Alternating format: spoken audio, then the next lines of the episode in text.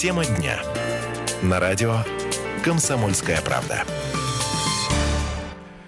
Здравствуйте, дорогие друзья. Евгений Беляков в эфире. Э, мы э, в ближайшие 10-12 минут будем обсуждать э, тему пенсионной реформы. Эксперты назвали срок жизни будущих пенсионеров после пенсионной реформы. Есть доклад Высшей школы экономики, который называется «Демографический контекст повышения возраста выхода на пенсию». И исходя из тенденции увеличения продолжительности жизни последних лет, эти оценки являются заниженными. Но в плане того, что продолжительность жизни на пенсии после повышения пенсионного возраста возраста достигнет 14 лет и 23 лет для мужчин и женщин соответственно. То есть это тот период времени, когда человек, собственно, будет находиться в том возрасте, когда он будет получать пособие от государства в виде э, пенсии. Вот э, такие оценки делают эксперты. Сегодня мужчинам, которые дожили до 65 лет при условии сохранения уровней смертности 2016 года, предстоит прожить 13,5 лет, а женщинам, дожившим до 63 лет, 19 а, лет. Вот есть у нас Э, вот нынешние показатели, и э, очень важно действительно понимать именно вот эти э, параметры, потому что очень часто у нас муссируются такие, ну, не то чтобы стереотипы, да, но, по крайней мере, общие, общие средние значения, когда, что мужчины у нас не доживают до 60 лет, и поэтому нельзя им поднимать пенсионный возраст. Это, с одной стороны, в средних цифрах статистически это, наверное, верно, но если взять вот именно тех людей, которые э, в последнем этапе жизни, которые уже дожили до 50, до 55 лет, то в большинстве своем э, те, кто выходит на пенсию, они достаточно долго на этой пенсии живут, а статистику портят, да, вот можно так сказать, те люди, которые умирают, соответственно, в детском даже возрасте, потом умирают, э, соответственно, в 20, 30 и 40 лет, абсолютно не связанных с болезнями, которые абсолютно не связаны с возрастом, это все-таки немножко другая тема, и вот именно эти люди, ну, так сказать, портят статистику и ну, дело, исходя из этого, можно сделать неправильные выводы. Поэтому э, вот, лучше э, апеллировать корректной статистикой. Ну, давайте мы э, как раз-таки на эту тему поговорим э, с экспертом. Игорь Белобородов, демограф, кандидат социологических наук. У нас на прямой связи. Игорь Иванович, здравствуйте. Приветствую вас. Да, расскажите, пожалуйста, вот э, есть э, такое исследований Высшей школы экономики. Э, действительно, кака, какова сейчас основная демографическая тенденция в нашей стране? Очень часто говорят о такой демографической яме, э, в которую мы э, сейчас попали. Вот что, что реально видят эксперты, какой прогноз делают на ближайшие, может быть, несколько лет, может, 10-15 лет? Яма действительно присутствует, и образовалась она еще в середине 60-х годов, когда число рожденных э, стало менее э, такой черты, необходимой для воспроизводства э, поколений, то есть для замещения одних поколений другими. Но это никак не связано в данный момент с вопросом до жития, до пенсионного возраста. Потому что вы абсолютно правильно сказали до этого. Э, статистику портят те, кто умирает ранее. И средний показатель, как средняя температура по больнице, он в данном случае не может интерпретироваться как э, там, недоживаемость основной массы населения до пенсионного возраста. Конечно, это не так. Продолжительность жизни растет. Это факт. И за последние 10 лет она увеличилась более чем на 6 лет для обоих полов. Если взять по регионам, то в ряде регионов это цифры, ну, скажем так, очень близкие к европейскому уровню, где продолжительность жизни в принципе высокая. Это говорит о том, что действительно э, не, ну, мало кому, скажем так, в статистическом смысле э, грозит перспектива умереть, э, не дожив до Э, получения э, пенсии. И, и, и, и даже, сформулирую иначе, и даже прожить не очень много, будучи пенсионером. Uh-huh. Поэтому здесь, безусловно, все, э, все ну, происходит вполне логично, эволюционно, но другое дело, что причина-то абсолютно не в том, что люди стали дольше жить, вот повышение пенсионного возраста.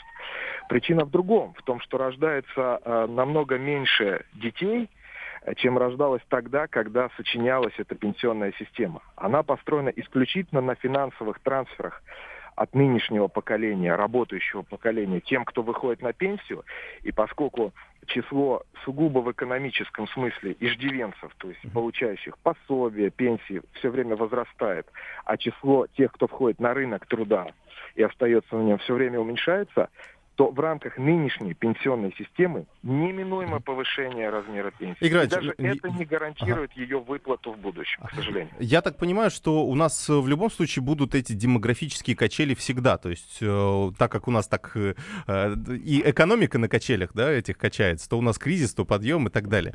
Э, 10-15 лет у нас ближайшая вот такая тенденция. Потом-то наоборот пойдет тенденция э, другая, потому что начнут выходить в трудоспособный возраст те люди, которые родились в 2000-е годы, когда появился мат-капитал и прочие демографические плюшки.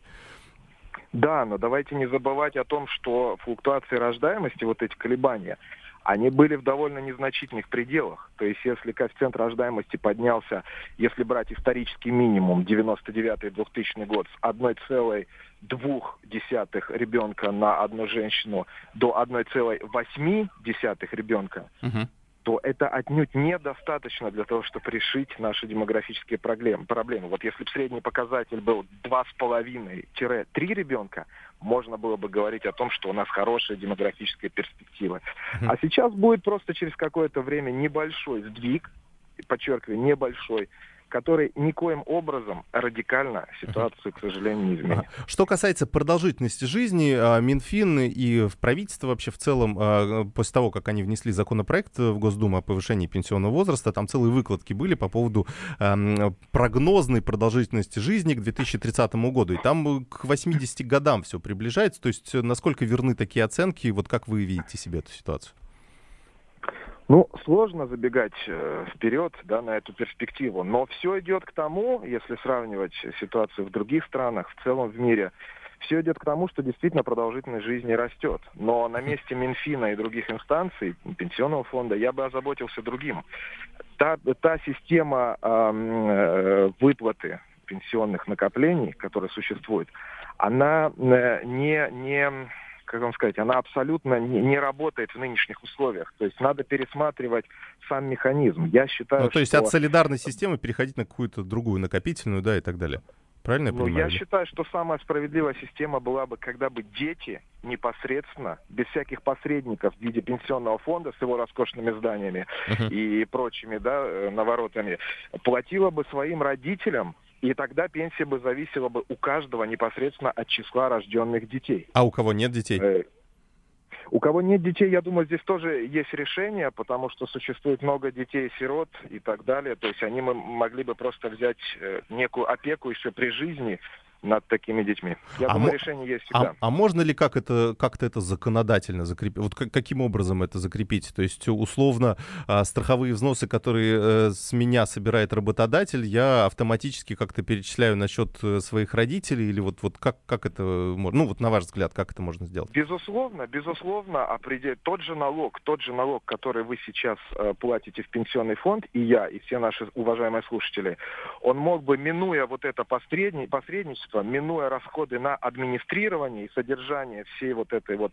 а, не очень хорошей системы, он мог бы напрямую попадать пенсионерам. Вот и все. Угу. Ну, кстати, интересная демографическая мера. Вот э, я впервые, ну, не то чтобы это такая достаточно расхожая мысль, да, о том, что пусть дети оплачивают, но вот если действительно создать такой механизм законодательный, то это будет таким, ну, интересным а, инструментом для того, чтобы финансировать, ну, то есть выплачивать пенсии.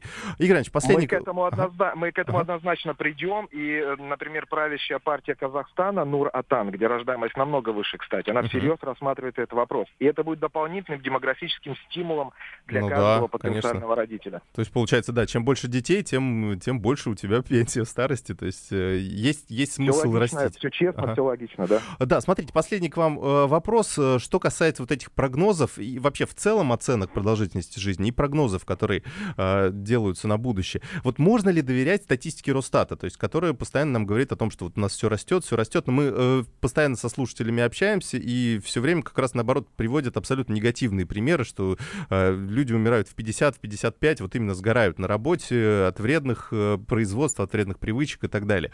Э, вот насколько можно верить такой статистике? Потому что у нас и инфляции мы не верим, да, э, Росстатовской, и вот, вот э, этому исследованию тоже.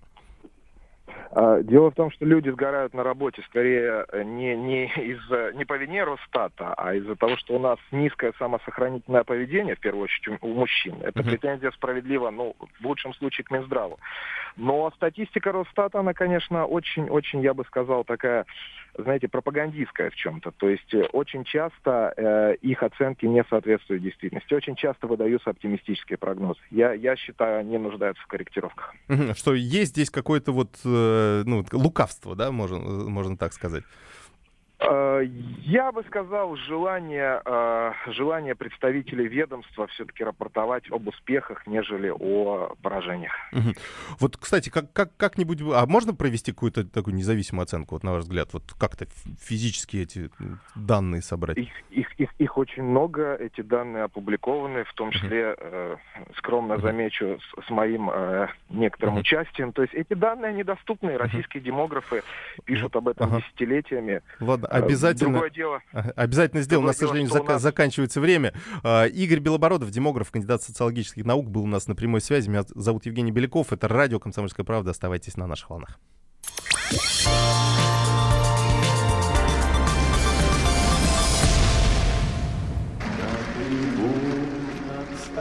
Прекращаю свою деятельность на посту президента СССР.